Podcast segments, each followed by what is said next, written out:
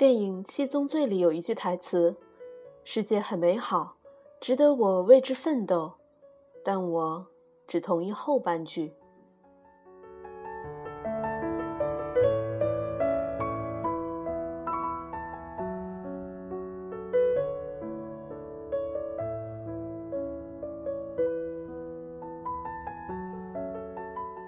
世界的确很美好，我们每天也为之努力奋斗。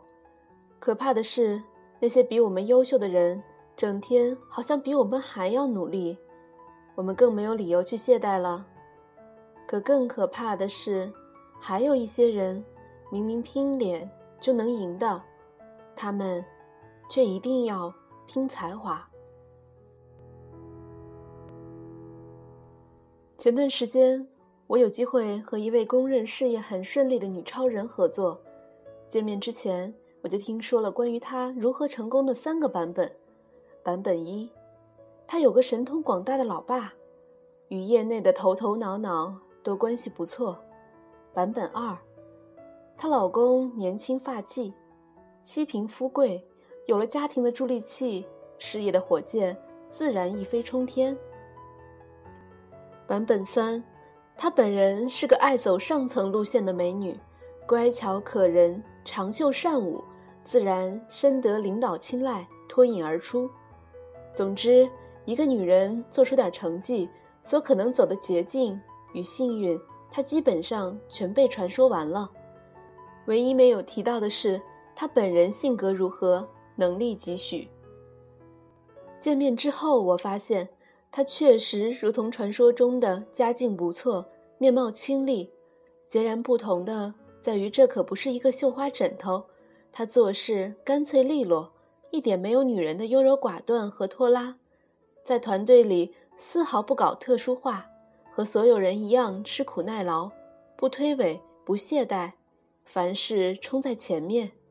与他合作很放心。他一定能够按照要求，在规定的时间里把工作做到尽善尽美。尤其三个细节特别打动我：第一，他的车上永远放着两本书和一支笔，车堵得太狠或者碎片时间，立刻捧上书，看到重要的地方用笔做好记号。互联网时代，他依旧相信，好记性不如烂笔头。我问他一年要看多少书，他说不少于六十本。我问他怎么选择书的种类呢？他说一部分是专业书籍，另一部分看图书网站的排行榜，能够上榜的书多少代表了时下风行的观点，不跟上潮流，思想很快就会 out，见面和客户也没得聊。第二是他关注了不少微信公众号。起初我以为一个美女关注的公众号不过就是穿衣打扮、娱乐八卦，外加点儿人文典故之类的。仔细观察了几天，我才意识到完全不是这样。他关注的微信号五花八门，除了很女性化的那些，还包括经济、管理、媒体、职场、心理等各个方面。甚至还有一些内容相当好的小众公号，我好奇他怎么找到这些稀奇古怪的公号的。他解释说，他经常请朋友推荐优质的公号，自己只要看到某篇文章非常好，就会关注这个号。可是他有个原则：一个公号十五天没有提供有效内容，立刻就取消关注，不在无谓的事情上浪费时间。所以。他的手机永远不会像我的一样，存着大量没有打开的带着红色标记的工号。第三，它有一个功能很强大的记事本，分春夏秋冬四季，每个季节一册厚厚的本子，附有日历、月历、年历，每天分时段列明各项工作，每项工作都有列表，所以。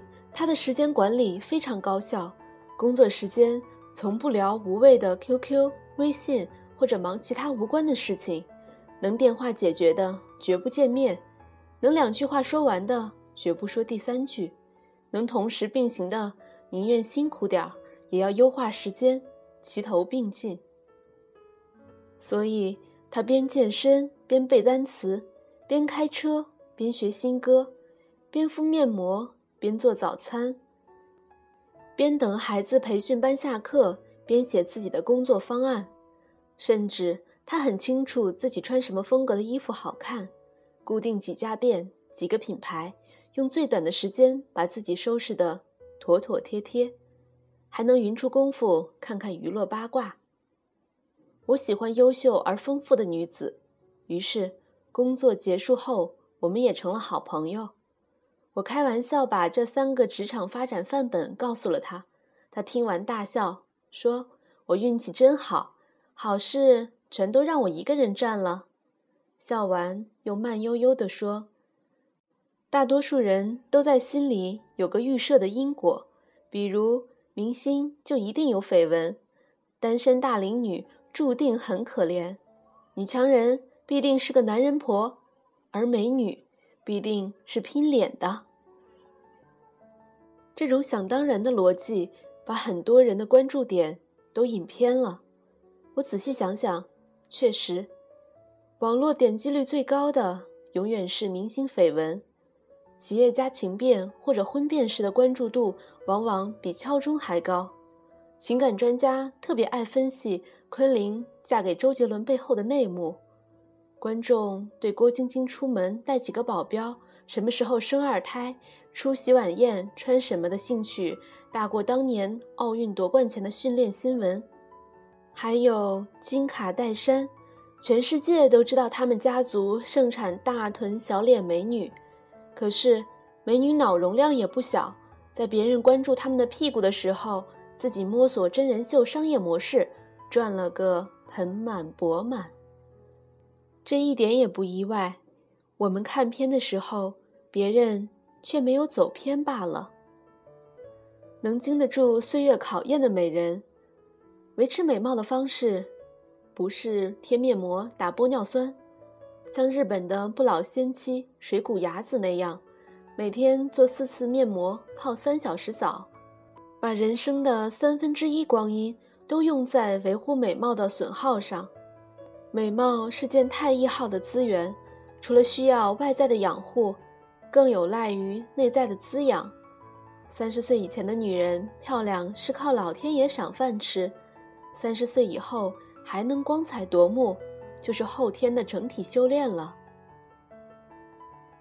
生活的马拉松跑过一半之后，我们会发现，一个女人的魅力的养成，不在于养尊处优什么都不做，而是去做一些有意义的事情，同时学会管理好自己的家庭、职业、兴趣和生活，在这个过程中，与更多更优秀的人共处，把自己变得更加积极有趣。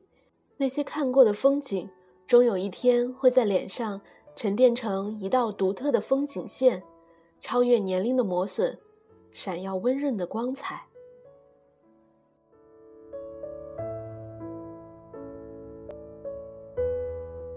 所以，如果以为美女只会拼脸，那真是把人看扁了。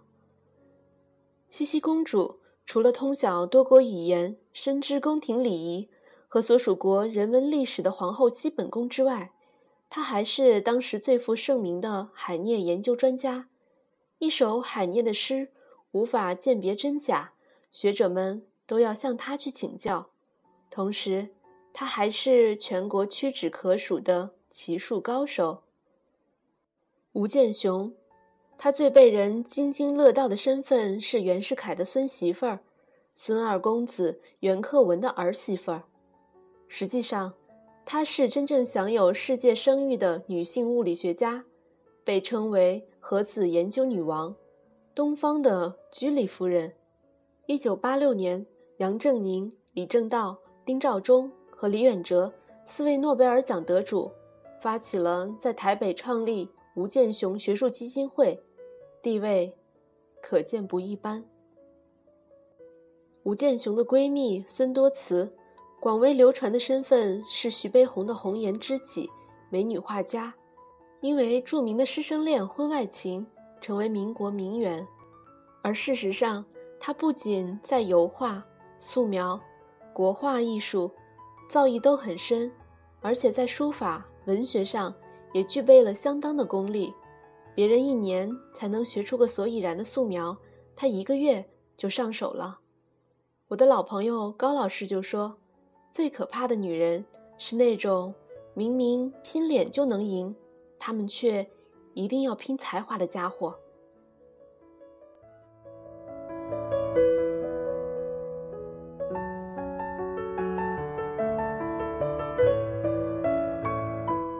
的确，世界上最大的差距，不是我们比别人脸弱，而是。我们以为人家在拼脸，而实际上，他们拼的是才华。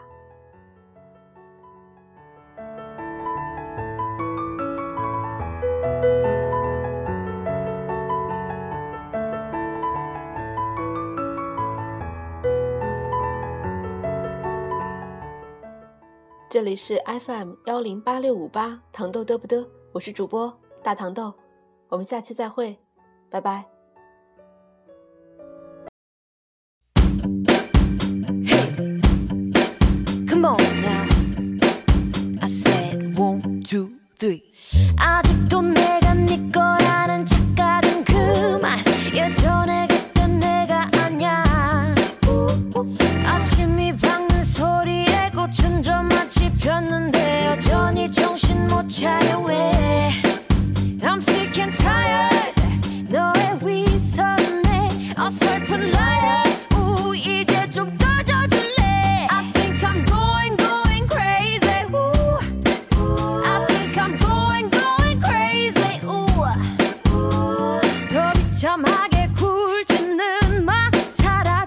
저 멀리. No, no. 나나나나나나. 구차하게 울지는 마다 잊어줘 영원히. No no. Listen. 남 걱정하지 말고 너나 잘해. 네 그런 동정 따윈 필요 없어. Uh, I said a one and two and three and four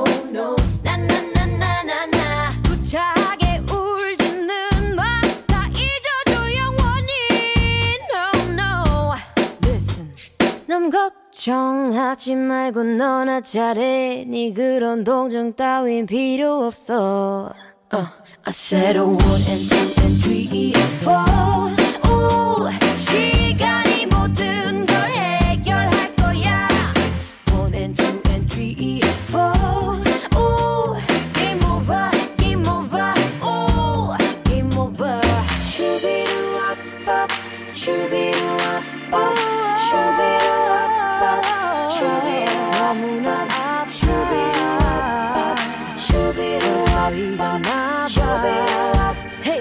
슈비르비 와꾸밥 떠나가죠